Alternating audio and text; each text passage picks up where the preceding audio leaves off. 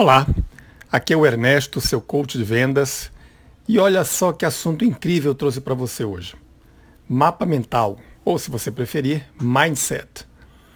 Ah, e só para que você saiba melhor, esse tal mapa ou modelo mental traduz a forma como nós percebemos o mundo à nossa volta.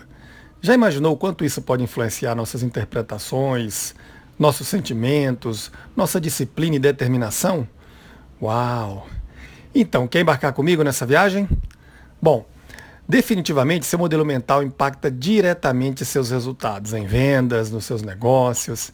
Acredite, seu desejo de avançar, sua resiliência diante das dificuldades naturais para abrir um novo cliente, desenvolver seus negócios, sua motivação para se superar, tudo isso tem a ver com o seu modelo mental, ou pode ser impactado né, pelo seu modelo mental, pelo seu mindset seu sorriso diante de uma venda perdida. Poxa, eu dei o meu melhor.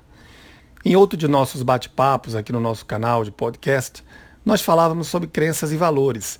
E estes são alguns dos determinantes também do seu mapa mental. Quem assistiu o primeiro episódio da primeira temporada de House of Cards vai lembrar daquela cena à noite em que o cão é atropelado e, antes de ter que sacrificá-lo, o ator principal fala algo assim: Diante da dor, podemos eliminá-la ou sofrer com ela não querendo entrar no mérito né, do que ele faz com o animal, mas entenda bem a analogia.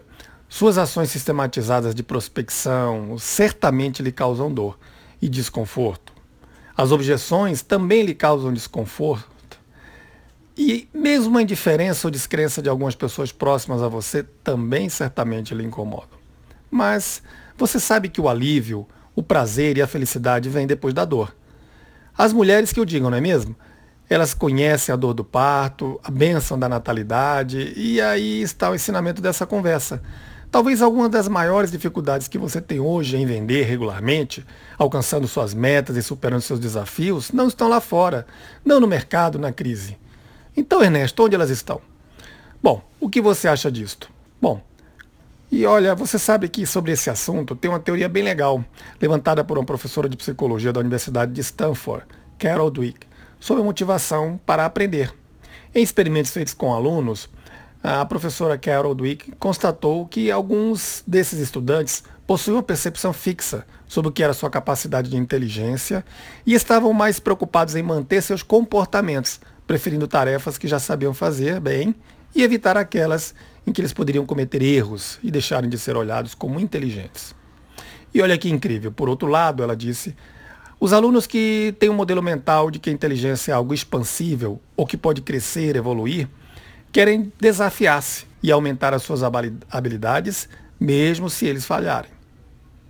E foi o que aconteceu com outro grupo de alunos que entendia ou encaravam os erros como uma oportunidade de aprendizado. Bom, e você? Se você estivesse participando desse experimento, em qual grupo você estaria? Concluindo, essas dificuldades podem estar, na verdade, na maneira como você interpreta a sua realidade. E mais ainda, aquilo que você vê, o que você ouve, o cheiro que você sente é interpretado pela sua mente, acionando nossos pensamentos, seus pensamentos e suas lembranças, que por sua vez geram as emoções.